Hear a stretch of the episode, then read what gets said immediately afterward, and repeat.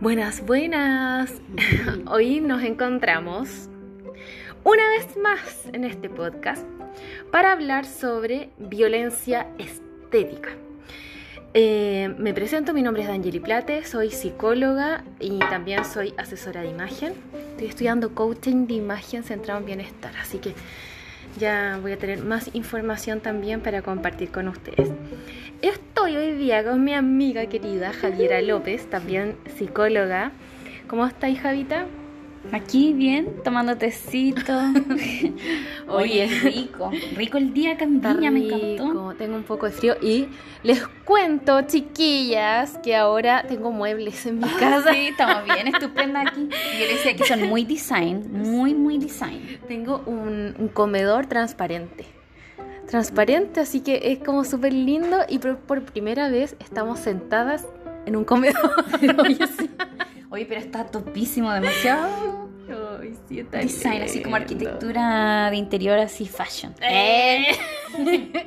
Oye, fashion total. Renové, renové mi casa, pero en verdad me compré muebles porque no tenía chiquillas. Me, miren, les compré un rascador a los gatos, muy lindo, pero tienen en el rascadores, ¿eh? Sí, en cada pieza. Compré un, eso, compré comedor, me compré un escritorio, así que estoy lo más flor. Bueno, eh, bueno chiquilla, hoy día estamos acá reunidas para hablar de violencia estética. ¿Qué es la violencia estética? Em, ¿Han escuchado sobre este término? Bueno, la violencia estética es la presión social para cumplir un prototipo estético, un, un estereotipo, un canon de belleza. Eh, incluso si llegara a cumplirlo supone algún riesgo para nuestra salud mental o nuestra salud física.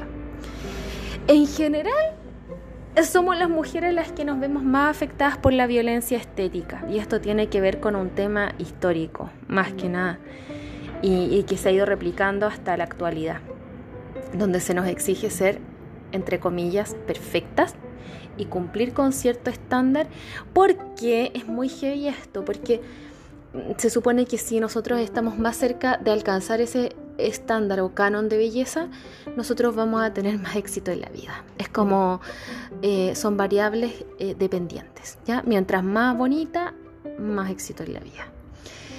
En todo orden de cosas. O sea, con una pareja, las pegas, en la vida. Y a raíz, o sea, quisimos hablar de esto a raíz de lo que pasó con Will Smith que le pegó a Chris Rock porque se burló de la alopecia de su mujer. Y no nos vamos a entrar en ese tema ni vamos a juzgar porque ahí, no sé, yo, nadie, no somos quien para juzgar. Quizás yo hubiera hecho lo mismo. Hablábamos con la Javi que no sé si se burlan de mi mamá, ponte tú bueno, no, yo estoy en contra de la violencia, pero bueno, no me toquen a mi mamá, loco, de verdad. Le puedo pegar a alguien. O sea, en serio, no quiero que juguemos porque uno no sabe. O sea, en esa situación dolorosa, quizás cómo lo han vivido ellos como familia, es lo que le nació. Y, y obviamente nosotros no estamos de acuerdo con la violencia, pero ¿quién es uno para juzgar? ¿O no, Javi? Claro, que ahí fue como más instintivo al parecer eh, y, claro, porque dice Dan, no nos vamos a centrar en ese tema porque han habido muchas posturas y muchas posturas que se desvían finalmente del tema en particular y hubo mucha crítica, por ejemplo, a Will Smith o hubo críticas hacia em, cómo, se, cómo se resolvió después el tema o cómo lo enfrentó. Y, es fácil después así como apuntar con el dedo y, yo le decía a Danjo que fácil es ser coronel después de la batalla, ¿cachai? Porque es como quién sabe cómo hubiera reaccionado yo si, si es un tema tan reciente que estoy con, viviendo con un familiar y es como que más encima me meten el dedo en la llaga y más encima eso en, base a burlas, claro, quizá uno hubiera reaccionado igual, quizá hubiera sido deseable que Will Smith... Em, se retirara. Se claro, y, o hubiera hecho, por ejemplo, cuando recibe el Oscar, haber hecho un discurso con eh, palabras que queden más en la retina, ¿cachai?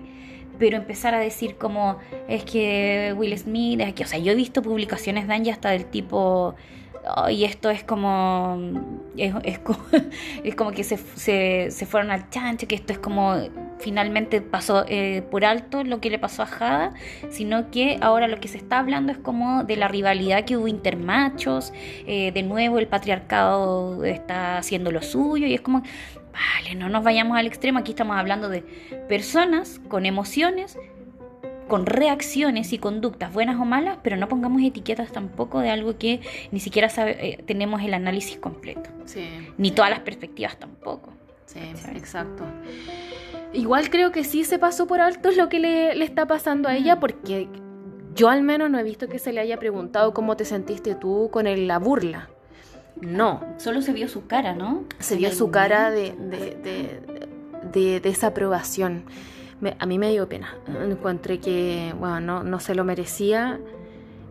O sea, nadie. Ni ella ni nadie, claro. Nadie. También pasaron otras cosas. O sea, no, no me quiero meter mucho en el tema de los Oscars, pero Amy Schwimmer ¿La ubicáis? Una comediante.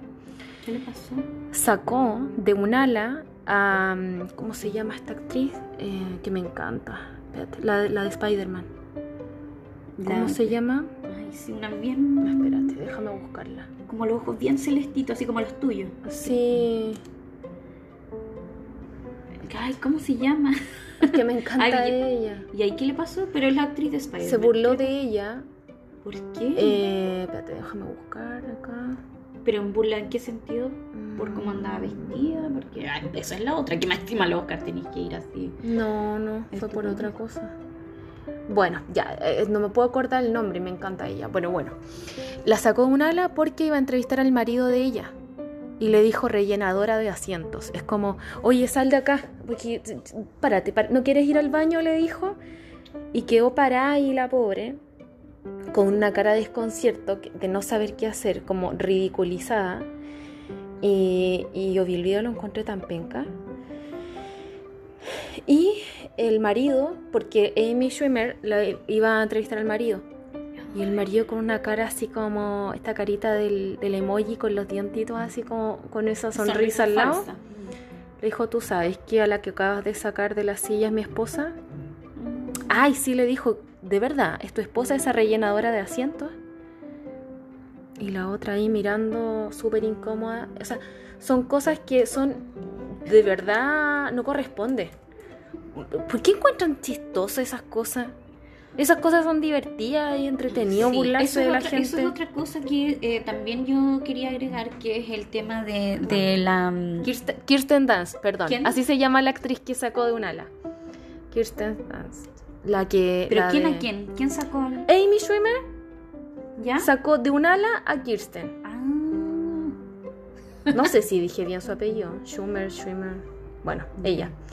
Mira, ¿viste? Ahí estamos viendo la imagen. ¿Cachai que la saca de un brazo? ¿Y él es el esposo? Ah, no caché. Entonces, no, pésimo. Ya.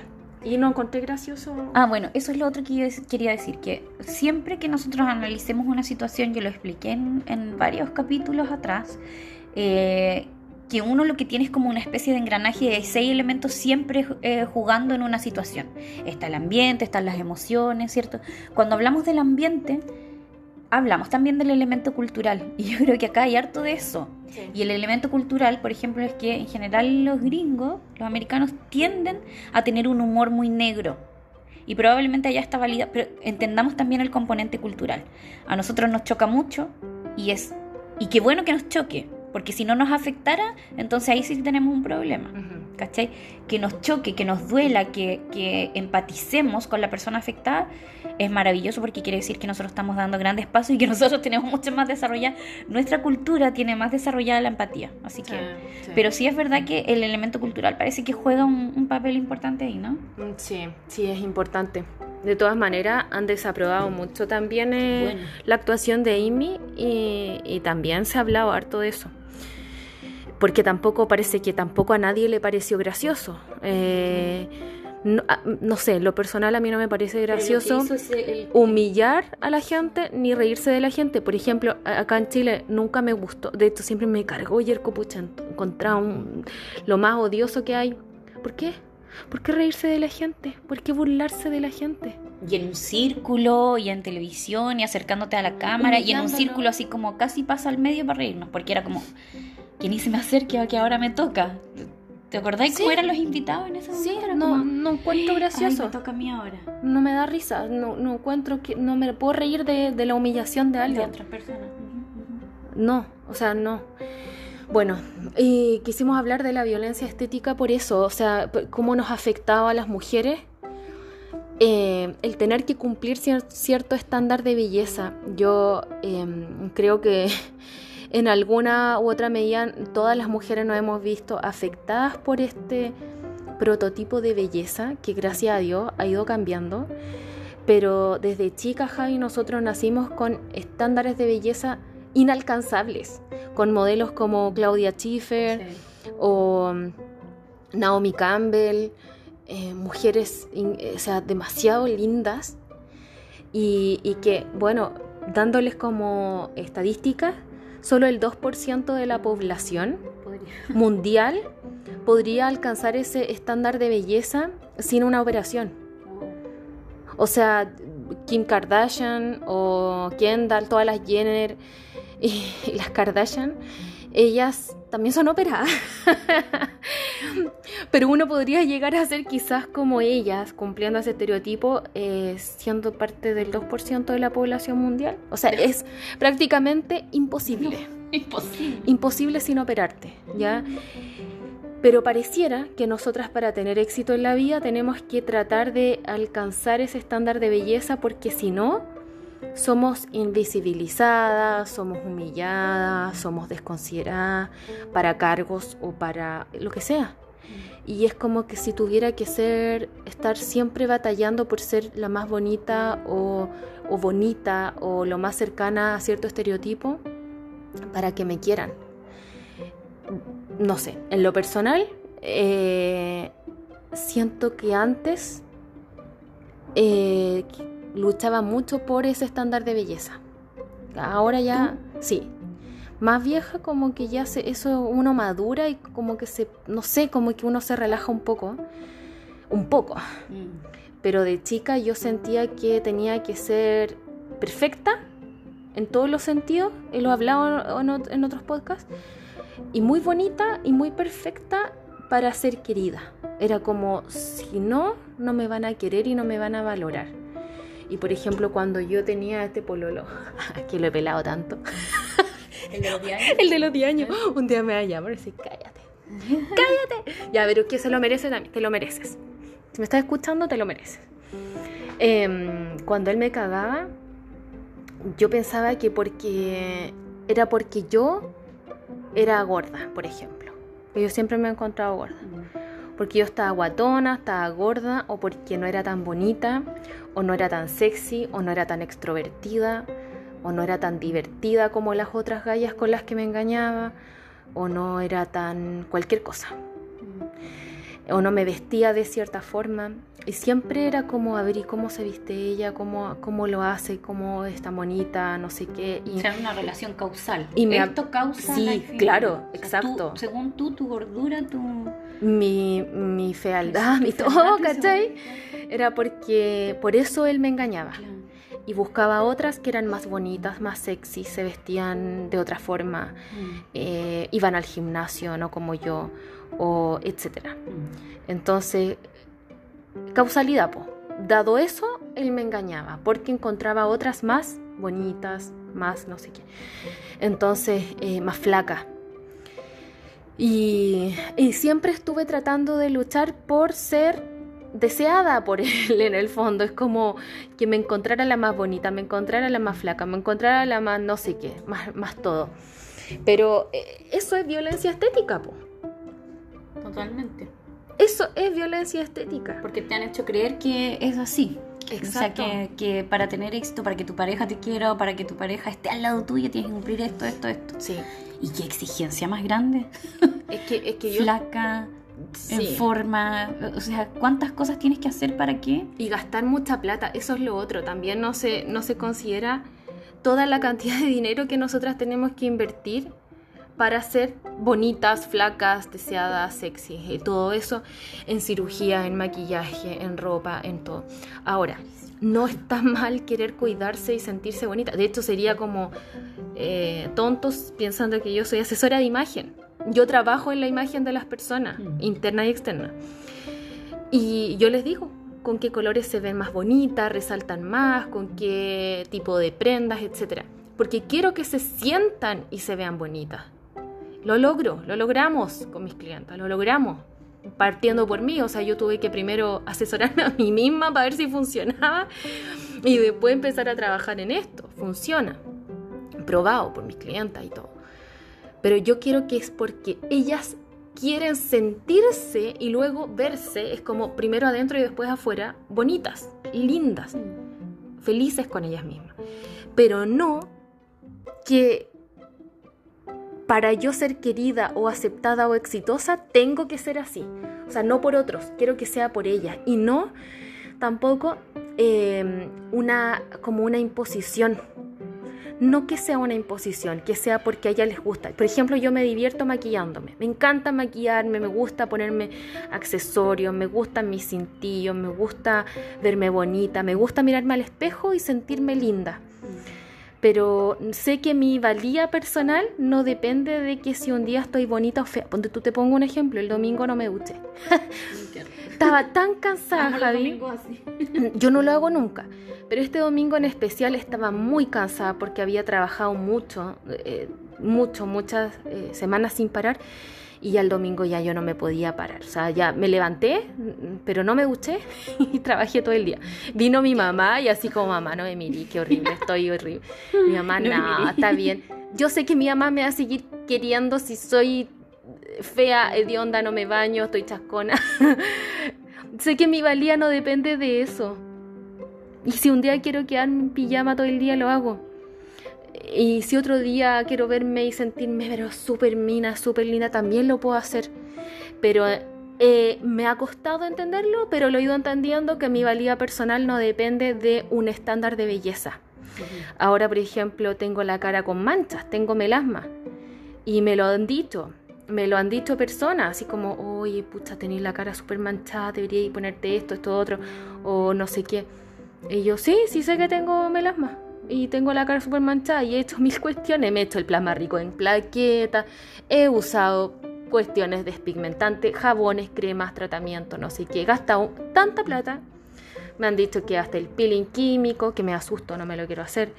Es como, weón, me rindo, tengo manchas, punto. Voy a tratar de hacer lo posible, ponerme un jabón de Nusky que compré, que es despigmentante, súper bueno y hasta donde se pueda.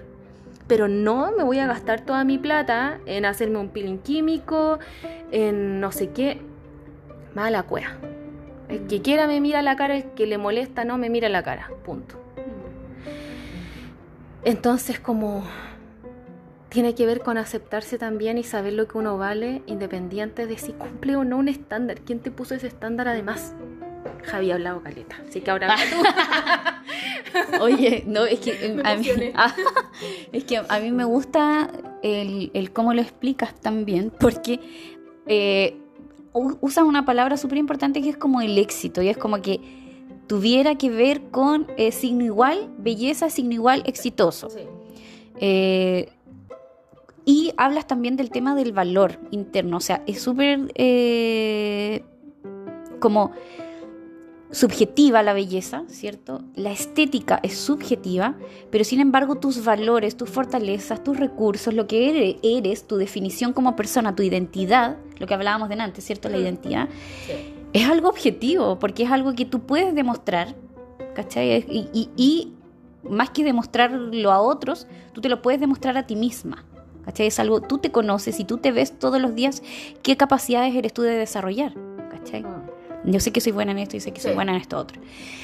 Y eh, a propósito de eso, del éxito, yo me acuerdo, Danje, eh, te estaba contando delante esa historia, eh, que yo había postulado una vez a un cargo en, en el Estado. Bueno, vamos a decir la institución. Ah, ya, ya. Gen- bueno, estaba en gendarmería y yo me enteré de esto después, mucho tiempo después, pero a esa entrevista que yo fui no quedé. ¿ya? Estamos hablando de una institución también, eh, por lo menos en esa época, no sé si han cambiado algunas cosas, pero también era como bien machista. Y bueno, tú te, eh, en estas entrevistas hay como un- una comisión bastante grande eh, donde hay autoridades y también hay ahí uno que otro psicólogo, pero en realidad como quienes cortan el que también son em, las autoridades de la, del recinto. Y yo en esa época, eh, bueno, porque yo lo he contado también aquí en el podcast, que una baila, a una le gusta el brillo, a una le gusta el show, a una, una ritmosera, así que uno le pone show. Bueno, y en esa época yo me había puesto, estaban como recién saliendo esto de las pestañas una a una, ¿te acuerdas?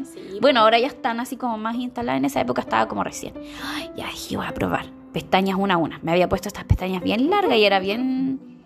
ahí con mis ojos yo voy a la entrevista y yo siempre así como que me gusta arreglarme. Llego allá siempre de taco y no quedé en la entrevista. Por bonita. Bueno, yo después postulé a otro cargo, también en Gendarmería, que por cierto es una institución que amo. Este pelambre es aparte. Y, y resulta que después quedó en ese cargo y ya, mucho tiempo estando dentro, ya me enteré de por qué yo no había quedado en ese cargo. Le pregunté al psicólogo que había estado ahí, que después con el psicólogo éramos amigos. Y me dice, ¿sabes qué pasó? Te vimos que estabas muy arreglada, tenías pestañas y toda la cuestión, y dijimos, no, esta galla va a estar más pendiente de, arreglarse las pestañas que de la pega. Dijimos, o sea, él se incluía. Se incluía. Mira, ¿Cachai? Ahora, heavy entonces que esto de la violencia estética, porque aquí no estamos hablando de que violentada solamente es porque no cumples los estándares de belleza, sino que además si eres sobre arreglada o ¿Cachai? Es como que, ah, no, si eres muy bonita, no sirve, porque mira, viene a trabajar a la cárcel. ¿Qué van a decir los reos? O qué va, ¿cachai? O sea, si es bonita tampoco sirve, también es violentada. bonita, pero no súper bonita y tampoco fea. No, es que además que si eres bonita no eres inteligente. No, no, no. No tienes lo que estabas diciendo tú, que es el valor como eres como persona, tus recursos, tus fortalezas. No, es que si es bonita, difícil que tenga fortaleza porque debe estar todo el día preocupada.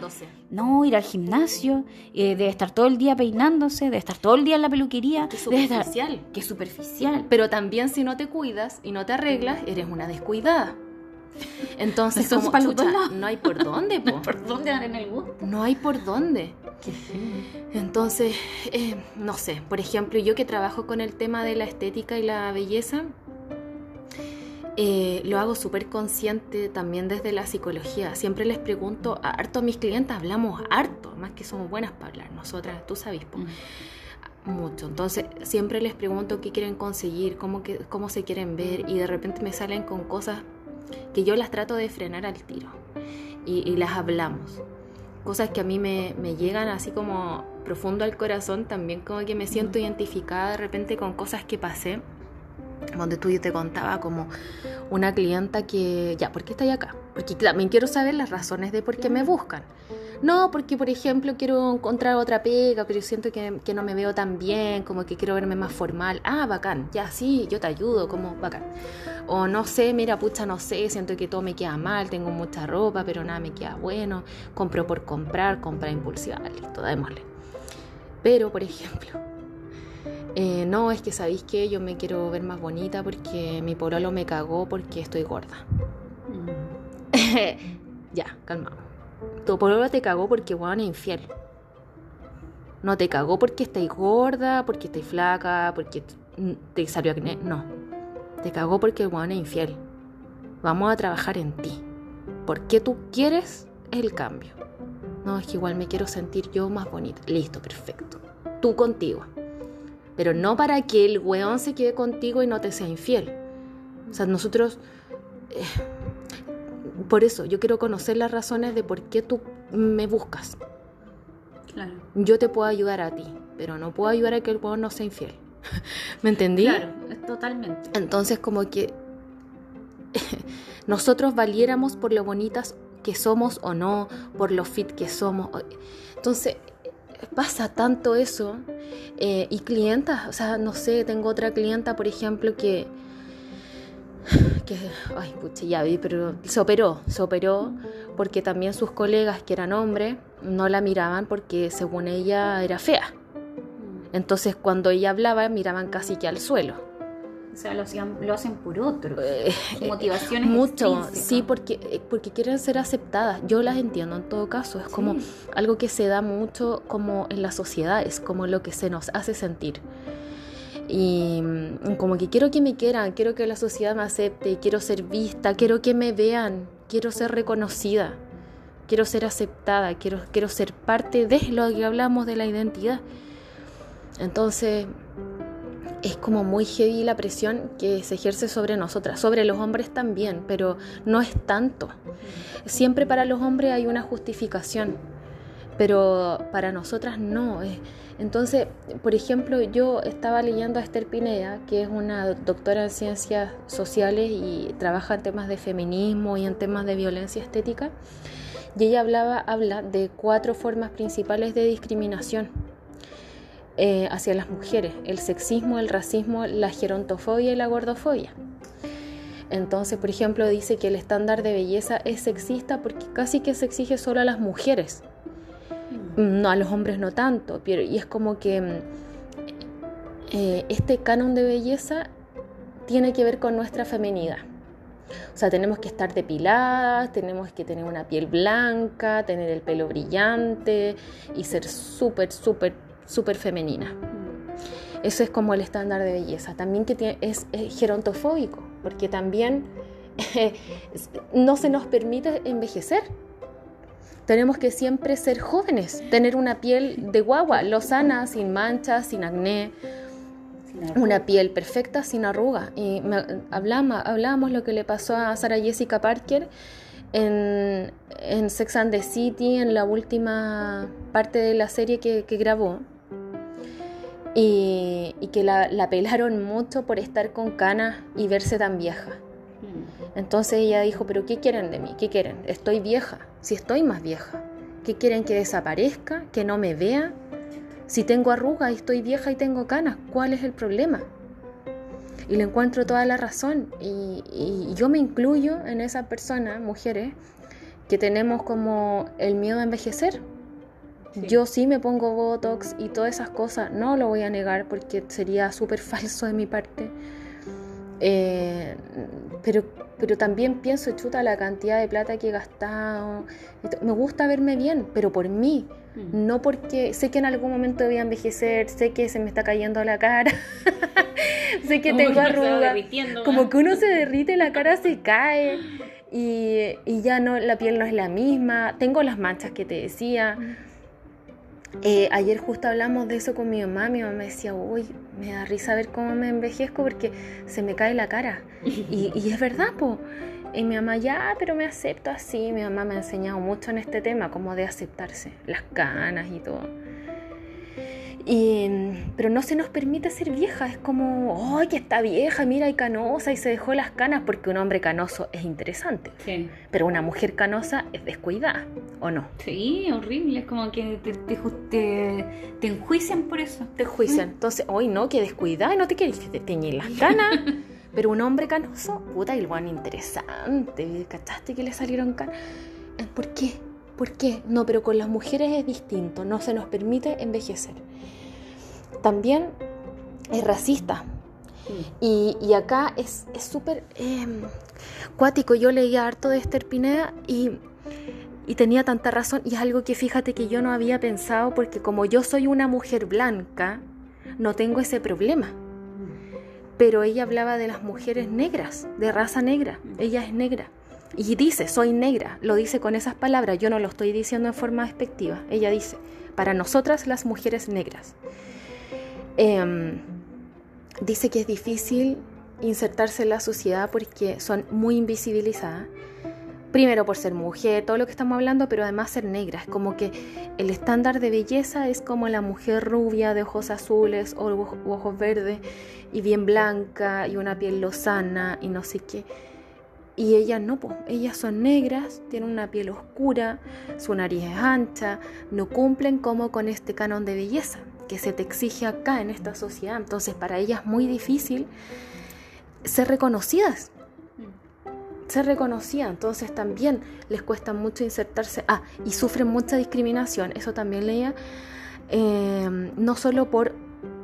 Es que era muy loco porque decía que sufrían mucha discriminación por parte de hombres blancos, después de hombres blancos con plata, de hombres negros con plata y también de hombres negros pobres. O sea, sufrían discriminación por todos lados. Eh, como que eran... Sí, exacto. Y que, y que a veces como que no se tomaba en cuenta la discriminación que tenían los propios hombres negros contra ellas, pero hombres que eran como o campesinos, como que no eran de la alta sociedad, y eso como que no se consideraba violencia. Eh, y sí es, o sea, como que, no sé, pues las mandan a cocinar o anda a ver al cabro chico o cállate, estúpido, que de verdad sufren mucha violencia en todos los sentidos y por parte de muchas personas blancas, negras y hombres en especial, pero como que eso no, no se considera en ellas. Yo nunca había como tomado en cuenta eso porque en lo personal, bueno, a mí no me ha pasado ese tipo de, de tema como de racismo. Mm. Quizás si me fuera a otro lado, sí. Por ejemplo, mi hermano que se fue a Australia y mi hermano es rubio de ojos azules. Pero es chico. Pero mi hermano que se fue a Australia, él sí sufrió racismo, por ejemplo. Siendo súper con rasgos como nórdico, allá en Australia le decían el latino y lo echaban, lo echaban de carretes, lo echaban de distintos lados, lo, maltrataban mucho, lo humillaban. Exacto, porque era el chileno, el no sé qué, y no lo asociaban a que era chileno, lo asociaban a que era brasilero, cualquier otro país, pero latinoamericano. Y el latinoamericano es penca. Entonces eh, también fue muy discriminado. Bueno, pero con las mujeres, imagínate, eso con mi hermano. Hombre, blanco, rubio de ojos azules. Imagínate una mujer negra en Latinoamérica y mujer, po. porque ya ser mujer y pobre, peor. Entonces también hablaba de eso y como que dije, oye, yo, nunca he pensado en esto, po. Nunca he pensado en la discriminación de las mujeres negras, nunca. Em, bueno, y loco porque mi hermano se casó con una mulata. Mi cuñada es súper mulata y su mamá es negrita. Entonces como que es bacán como tener esta integración de otras como razas en mi familia para poder también entender, no sé, cómo de este tema, porque de, verdad como que nunca lo había pensado, nunca lo había pensado. Y bueno, también esto es otra, otro rasgo de, la violencia estética es la gordofobia. Y esto sí que es brígido, porque el canon de belleza rechaza a los gordos y las mujeres gordas. Mm. Es como que tienes que ser flaca, tienes que ser casi como una modelo. Y, es como que si las mujeres gordas fueran eh, como que no encajaran en esta sociedad. O sea, recién estamos viendo en algunas publicidades modelos de tallas incluso normales. Eh, era muy ridículo, por ejemplo, lo que hizo Victoria's Secret, eh, de incluir modelos plus size, talla M. Bueno, yo soy entonces plus size, yo soy talla M, yo soy plus size. Eso, eso es. No me molestaría, pero bueno, es una talla M, normal, de, de todo el mundo. o sea, la mayoría creo de las mujeres tienen una talla M o L. Entonces, ¿de qué están hablando? O sea, es como ridículo. A mí me da rabia eso. Y además que lo hacen solo por publicidad. No vamos a decir que Victoria's Secret lo hace porque tiene responsabilidad social lo hizo porque, porque era la única marca que estaba quedando sin inclusión. Porque tenía a Los Ángeles que eran inalcanzables, Adriana Lima, que es una mujer hermosísima, o no sé, todas estas mujeres preciosas, la Gigi Hadid, la Vera Hadid, todas ellas, que son de verdad estándares inalcanzables. O sea, el 2% de la población mundial lo podría cumplir. Y las otras operándose. Una Kim Kardashian, por ejemplo. Y aquí hay dos estereotipos que, a los que tenemos que ajustarnos, Javi. O ser una Kim Kardashian, súper curvilínea, estupenda, 90, 60, 90, o ser súper flaca como Bella Hadid. Y no tenéis más. Dos estándares. No, pues si ahora está el estándar de ser super fitness. Ah, y el otro el fit, perdón, el fit. con calugas, no sé qué y todo eso. Y cagaste, pues, si no eres de, de ninguno. ¿Qué soy? Yo ponte tú no encajo en ninguno. Sí. Sí, o sea, a mí me, pasa que yo, yo lo, conversábamos delante también con Danje, que em, como, como que si la sociedad o a lo largo de los años, porque esto no es algo de ahora, no es solamente que ahora, que desde que hubo la televisión, desde que nació la globalización, no es que es algo nuevo, sino que desde todos los tiempos ha sido igual. O sea, si uno se va así, no sé. Sí, todos los tiempos. María Antonieta y ojalá la más blanca y casi que se ponían y, no sé, y que pintarse los cachetitos rosaditos era como símbolo de belleza.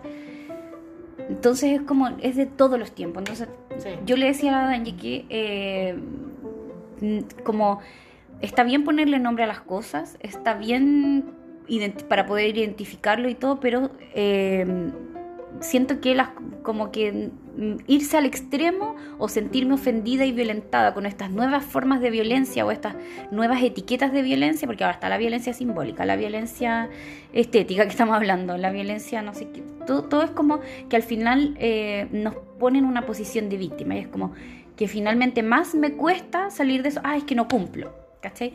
Pero Dani me explicaba su punto de vista y me decía que eso es como, como si uno no pone extremos es como que es difícil darse cuenta, es una forma de visibilizarlo. Y claro, yo lo entendí también así cuando me lo explicó. Pero sí eh, me choca que con estos nuevos nombres de violencia vayamos sintiéndonos más víctimas. ¿Cachai? Entonces, ah, es que esto es. Y, que cada vez salgan post, ah, mira, esto es violencia estética. Entonces, cuando me lo explican, es como chuta, ya entonces no es, no es, no es estándar. Ahora, que algo súper importante que decía la Danja antes es como, entonces lo que yo tengo que trabajar es sobre el valor y sobre lo que yo tengo intrínsecamente, porque esas exigencias son extrínsecas. Y entonces yo para cumplir con esos estándares son una motivación extrínseca. Cuando yo quiero cambiar o me quiero poner pechugas porque a mi pololo le gustan las pechugonas, entonces voy a ir a... Entonces ahí lo que estoy haciendo es una motivación extrínseca. O sea, yo lo que decía la Danja, que ha reconocido que se puso Botox, está opera entera esta mujer, les digo. ¡Ah! ¡Mentirosa! ¡Qué mentira! Oye, van a creer que es verdad. Mentira, mentira, mentira. Oye, espérense, espérense, no. ¡Ay, qué desgracia! Mentira, no. chiquilla. No, chiquilla, yo soy 100% natural. Miren, me, miren, he pensado. Ella la cachantún. Ella la cachantún. No, sí, de verdad soy natural, excepto. Ah, no, que me he puesto Botox y eh, plasma rico en plaquetas para las manchas. Y sería todo. Pero Nunca me he operado y ¿saben por qué? Porque me da miedo. Ah. Me da miedo operarme. Eh, me da miedo, me da mucho miedo. Eh, como morirme en la operación. Ah, pero, no, me, no, me, he operado por eso. Ah, para que no crean que soy opera. Mira, que soy habladora. No, si la opera soy yo. Sí, la, soy la opera. Mira, aquí la única opera en esta casa es la Javiera. ¿Te acuerdas? Sí, pues, me hice. No, yo ya conté en otro episodio que yo me, me arreglé la nariz. Sí. Sí, pues me acomplejaba. Ahora, el tema es cómo si, si lo estoy haciendo por mí o lo estoy haciendo por otros. Yo creo que la violencia estética eh, viene como a, como a poner demasiado ese dedo en la llaga en la exigencia y en el factor extrínseco. Ahora, yo creo que lo importante, más que pelearnos con la, con la con la, ¿cómo se llama? Con la publicidad, más que pelearnos con la industria de la belleza, más que pelearnos con la industria que vende, eh, del marketing que vende todo esto, es como usemos esa energía en trabajar en nosotras, usemos esa energía en aprender a reconocer, ok, me encanta la belleza, a mí me encanta arreglarme, a ver, ¿por qué me gusta arreglarme? Es por mí, es para mí, ¿cachai? Es como reconocer eso, yo creo que gastemos energía en eso. Hay un, bueno, Filip, eh, no, eh, a ver, espérate. Finlandia, perdón, Finlandia. Que es un país, mira, un país tan avanzado, a, mira, hasta, al punto de cerrar hasta cárceles. ¿Cachai? O sea, un nivel de conciencia, un nivel que... No tendría pega ahí tú. No tendría pega ahí como forense. Han cerrado hasta cárceles porque no hay delincuencia. O sea, un nivel de que la gente ha crecido como persona, que han trabajado en sí mismo, que han trabajado la empatía, que han trabajado en, en entender al otro un país feliz, ¿cachai? Y ahí, eh, fíjate que trabajaron en los colegios, en Finlandia, trabajaron el bullying. El bullying, ustedes saben, es una, manifestación de violencia, pero ni nombraban la palabra bullying.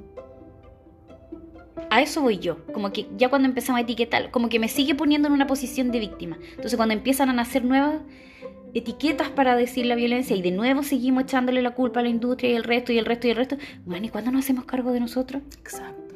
Seguimos poniéndonos como pobrecita, la industria nos tiene puta que nos tiene cagada. La, la industria tiene la culpa de nuestra de nuestra pobre existencia y de que, ¿cachai? Eso es lo que a mí me molesta de este tema. ¿Qué pasaba allá en Finlandia con el tema del bullying? Es que ni se nombraba. Y te juro que no hacían cero intervención con el buller. O sea, con el agresor no tenían ni una intervención. Acá en Chile a los bullying de los colegios los meten que al pie, que al no sé qué, que los mandan a los programas. A la víctima, ni una atención, ni una contención. ¿Sabes con quiénes trabajaban? Con los testigos. ¿Con los testigos? Con los testigos. ¿Para qué? Para que los testigos no fueran a hacer el eh, eh, eh, Ah. el típico, o que los testigos no anduvieran cagüineando, no, es que este, yo estoy de parte de este, y este. Con las únicas personas que recibían intervención eran los testigos. ¿Cachai? Y eso es lo que yo creo que es lo mismo que tiene que pasar con todo nivel de... O sea, ponga- es lo que decías tú y lo entiendo como me lo explicas, que es como pongamos la etiqueta y, y, va- y se ha ido a este extremo para poder entenderlo y visibilizarlo. Pero ahora que ya lo visibilizamos, empecemos a trabajar entonces en identificar que una mujer, cuando sí se fija en los estándares de belleza, lo estoy haciendo por mí o lo estoy haciendo por otro. ¿Qué es lo que te afecta tanto? ¿Cachai? Que es, por ejemplo, lo que a mí me pasó en Gendarmería. ¿Qué es lo que me afecta tanto? Puta, me afectó que no quede en la pega que yo quedaba. Po, claro. ¿Cachai? Exacto. Le contaba a la Dani otra situación que también sufrí, que fue en un, en un espectáculo, una que showcera, estaba en un espectáculo internacional, estaba en Suiza, y eh, era un, un show, era de nivel internacional. Y el director pidió puras bailarinas de 1,70. Pero la coreógrafa me llamó a mí. Mido 1,50 chiquilla, para las que no me conocen. Mido 1,50. Y el director, bueno, vivía en, Gi- en Ginebra y nosotros estábamos, los, los ensayos eran en otra ciudad. Entonces el director lo que hacía era como mándenme videos de los ensayos. Y no que le llega el video con una chica ahí. Después la coreógrafa me contaba que la llamó. ¿Qué hace esa enojado. chica? ¿Qué es esa chica ahí? ¿Qué hace esa chica? Ahí estaba la violencia estética. po. Claro. ¿Por qué esa chica si lo que te pedía es que... No, le dijo ella, es que tú la vas a amar. Ella es eh, la persona que necesitamos para este rol, no sé qué, no sé qué. Mira, yo llegué al show con taco, obviamente. Y justo era invierno en Ginebra y me puse de estas botas que son hasta arriba de la rodilla. Po. Bocanera. Bocanera. Estupenda la otra. Estupenda. Y ensayando, ya, súbanse al escenario, vamos a marcar escenario. Yo me subí con bota y todo. ¿Y todas eran altas? Todas eran de metro setenta, menos la chica. Y yo ahí me pongo a bailar y después, o sea, eh, ensayo y después ya típico camarines, no sé qué. Y se acerca el director, me toma la mano, así como una, la mano como, como, ¿cómo se puede decir eso? Como, un, ja- como, como una contención, como- no, no como una, sino como una admiración, como cuando envuelve Ya. tu mano entre Ya. sus dos manos. Y me dice, desplendida. Ah, eres espléndida. Bueno, eres espléndida. Ah. Me dijo, me encanta. Y después le decía a la coreógrafa, weón, no es que te la jugaste con ella, me encantó, me encantó. Qué es que yo lo di todo. Pero te fijas como a priori estaba sufriendo violencia estética. ¿Cachai? Claro. Por no cumplir el estándar. Por no cumplir el estándar. Ajá. Entonces lo que estamos haciendo acá, que, que, que yo le decía a la Danje cuando me invitó a hablar de este tema, ¿sí o no? Le escribí, le dije, Danje, pero ¿sabéis que si tú querís pon en el podcast las opiniones vertidas en este programa son responsabilidad de quien las emiten? Porque yo le decía, es que a mí te juro que las etiquetas no me gustan, me chocan. Sí. Me chocan porque encuentro que se van a un extremo de reglas y que siento que nos ponen una- en una posición de pobrecitas, ¿cachai? Pobres víctimas de esta sociedad, pobres víctimas de... Sí. Pero visibilizarlo y poder contar este tipo de historias que nosotras también sufrimos, ya, pero ahora que lo visibilizamos, entonces ¿en qué trabajamos? Como lo hizo. Finlandia, trabajemos en nuestro amor propio, que es lo que hace la Danje, por ejemplo, con su trabajo, con este podcast también. Trabajemos en, en, en cuando Danje le pregunta a, a- a sus clientas como, oye, eh, ¿por qué quieres trabajar esto? No es como, la Danje perfectamente podría tener su, su programa bien elaborado y mira, ah, vamos a partir por eh, no ¿verdad? colirometría, ¿cómo se llama? Colorimetría. colorimetría. Ya, y empezamos trabajando al tiro. No, pero por algo tú te interesas en tus Sí. clientas y por qué O poner- están llegando O, acá. espérate, o vender los O programas vender como solamente, claro. con este programa conseguirás al hombre de tu vida porque te verás increíble y te verás 90 cent- O sea, No quiero eso. Quiero que se ame, que se quiera y que el hombre que esté con ella la elija por quien es. Este gorda, flaca, no, yo lo- en otro podcast les contaba que tengo un ex. no el de los 10 años, otro. Ah. Si me estás escuchando, te quiero mucho. El esposo. Cállate. ya. Pero si tú lo contaste así. No, no. Ya, Javi, cállate. Ya, que me decía que le encantaban mis manchas de la cara. Bueno, ¿le gustan mis manchas? No, pero ¿de qué estoy tratando de.? A ver, ¿De quién espérense. es, po, weona? Ay, ya. Ya, que no se puede decir. Ya, que le gustan Aquí mis... yo estaba tratando de imaginarme quién había dicho eso. No, pues ya, tú sabes que... Mira, weón. Entonces me dice, oye, me encantan tus manchas, me encan-". Y yo así como, mis manchas, que yo me las quiero sacar. Y ahí como que me relajé, dije, puta, si a él le gusta... Ay, pero yo no... También como que trato de sacarme esa cuestión de violencia estética, porque es como, si tengo mi cara manchada no me van a querer, pero es como, bueno, me lo dijo y como que me relajé con el tema, Mm. porque le gustan mis manchas, qué bacán. Y me dice, no sé, porque a ti no te gustan, no te maquilles, me gusta cómo se te ven. Mm. Y yo como, "Oh, bacán, y como... Él me va a querer con manchas o sin manchas. Sí. Me va a querer, puta, no sé, mm, con la nariz como la tengo, o más chueca o más respingada. No depende mi valor o, lo- o el amor que él me pueda tener o el cariño de algo físico. ¿Me entendí? Como que yo tampoco lo quiero a él por guatón, flaco, musculoso, Oye, pero aún cuando. peludo, pelado, Sí. o sea, no sé. Sí. Como, ojalá te veas lo mejor posible porque qué rico verse bacán. Yo me maquillo, me encanta, me gusta vestirme bien, me gusta que mis clientas se vean bonitas, se sientan Sí. bonitas, les digan que, oh, te ves deslumbrante en este evento. Me encanta. Yo les pregunto, Sí. ¿y qué te dijeron cuando yo- "Ah, Que no, que me veía increíble, qué rico. Pero que sea porque a ellas las hace sentir bien, no porque de su belleza depende el amor de alguien o el que queden o no en un trabajo. Igual sé que es difícil manejar el tema de ponte tú los trabajos. Eh, pero bueno, que, que no, que, que si nos queremos arre- arreglar, que fea la palabra, es como si tuviéramos algo malo, pero me entienden, es como si quiero verme más linda, maquillarme, vestirme bonita, ponerme tacos, sea por, por mí, por las razones correctas, no porque Eso. quiero ser exitosa en el amor, en el trabajo, en no sé qué. Y creo que lo que tú dijiste, Javi, de no ser víctima, muy importante. Yo tengo ganas de hacer ahora un programa de líder de mí misma, Ay. porque creo que ahí nace todo. Es como, yo soy la líder de mí misma. po. No, o sea, no podemos ser víctimas de nada, porque eso te quita todo el protagonismo y te quita la responsabilidad. Ahí el locus de control, como claro. se llama en psicología. Sí, Un estilo atribucional. Exacto, sería externo y no interno. Es decir, si es externo, si dependo de otros, no puedo cambiar nada. Pero si Ah, depende de mí y no soy víctima, soy protagonista, yo puedo cambiar algo. Y lo único que podemos cambiar, chiquilla, somos a nosotras, no es la sociedad. Yo no puedo cambiar que en los trabajos se elija cierto estereotipo o que las modelos sean de cierta forma. eh, o que Que la, la publicidad que no no eh, no vale la pena su energía porque van a perder chiquillas. Eh, no podemos no podemos hacer esos cambios pero sí podemos cambiar nosotras. O sea si cambia mi mente y yo me acepto me quiero me amo incondicionalmente y trato de verme bonita porque me gusta vestirme bonita me gusta ar- arreglarme el pelo me gusta maquillarme etcétera bacán hazlo por ti porque te gusta. Y qué podemos hacer para contribuir a que otras mujeres también se sientan bien consigo mismas y no quieran encajar en un estereotipo no discriminemos yo encuentro que la Y diversidad un es lo- También es decisión de ella. es decisión válido, de ella, está bien. Pero no discriminemos. claro. Ahí o sea, nuevo no los extremos. mm, Claro. y claro, eh, no- dejemos de hacer comentarios sobre el cuerpo de otras. Eso. eh, dejemos de ser tan duras con otras, como por ejemplo, uy, estás más gordita. Uy, ¿qué pasó ahí? Uy, podría hacer ejercicio. Uy, tu cara llena de acné. O sea, dejemos de hablar del cuerpo de otras personas. Mm.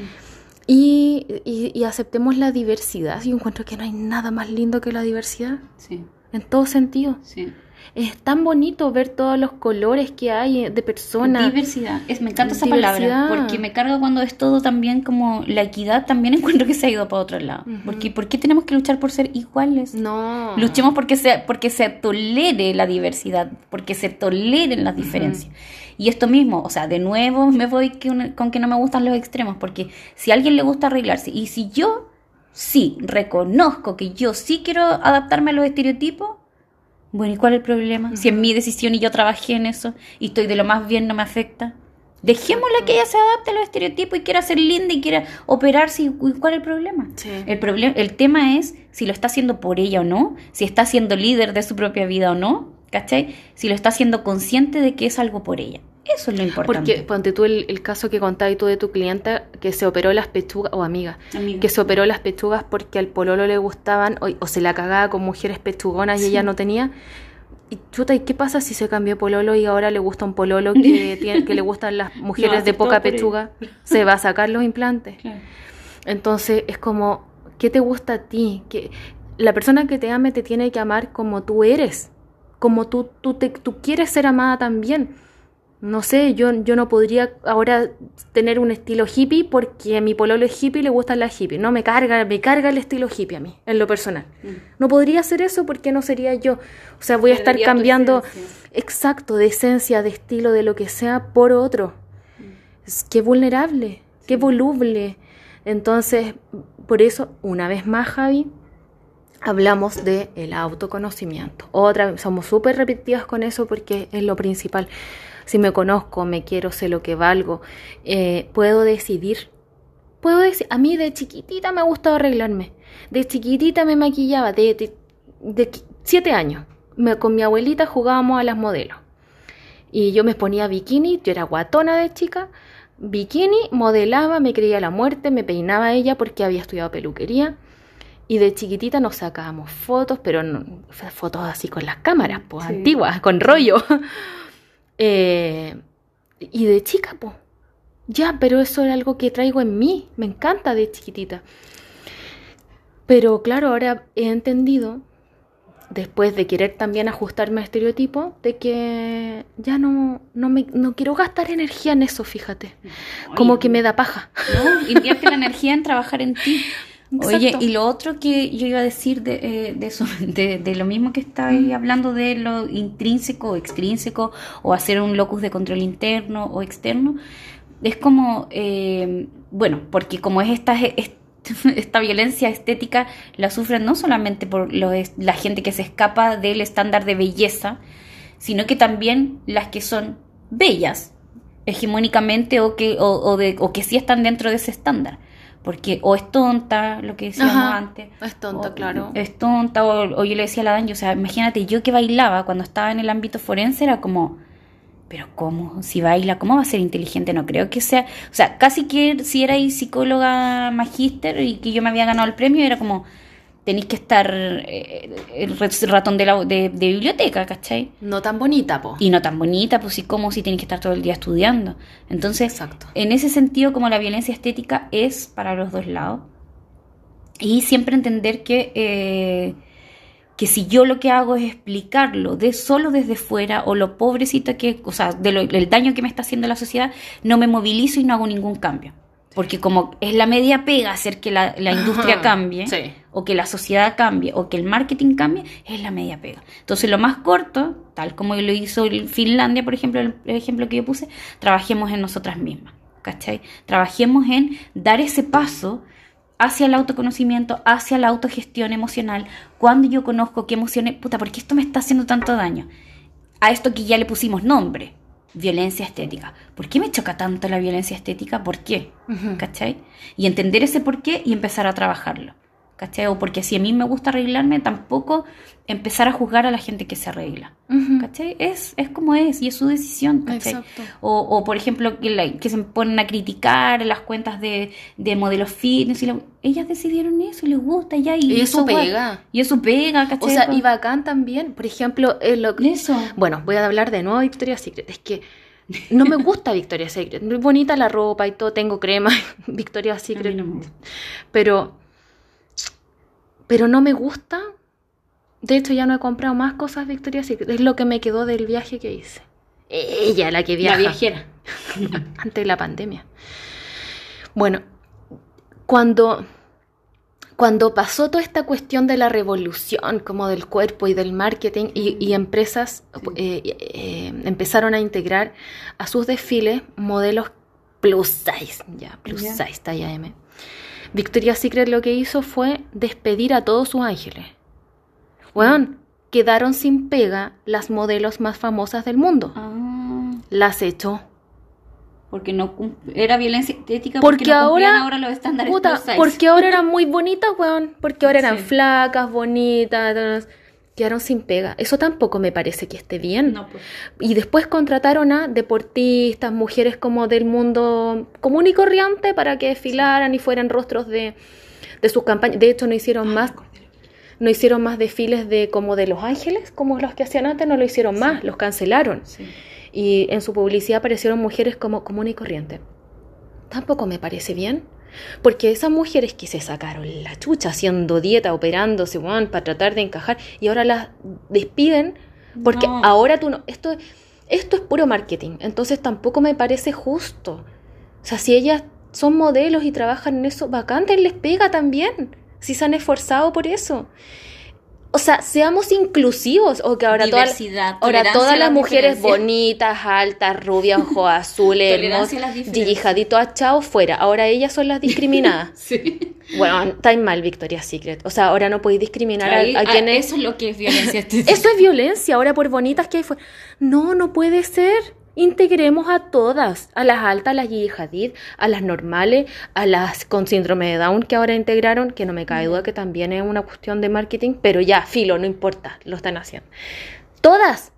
Las altas, las flacas, las bonitas, las rubias, las negras, las feas, las- que ni siquiera hay feas. Es como, bueno, las que no se ajustan a tu estándar.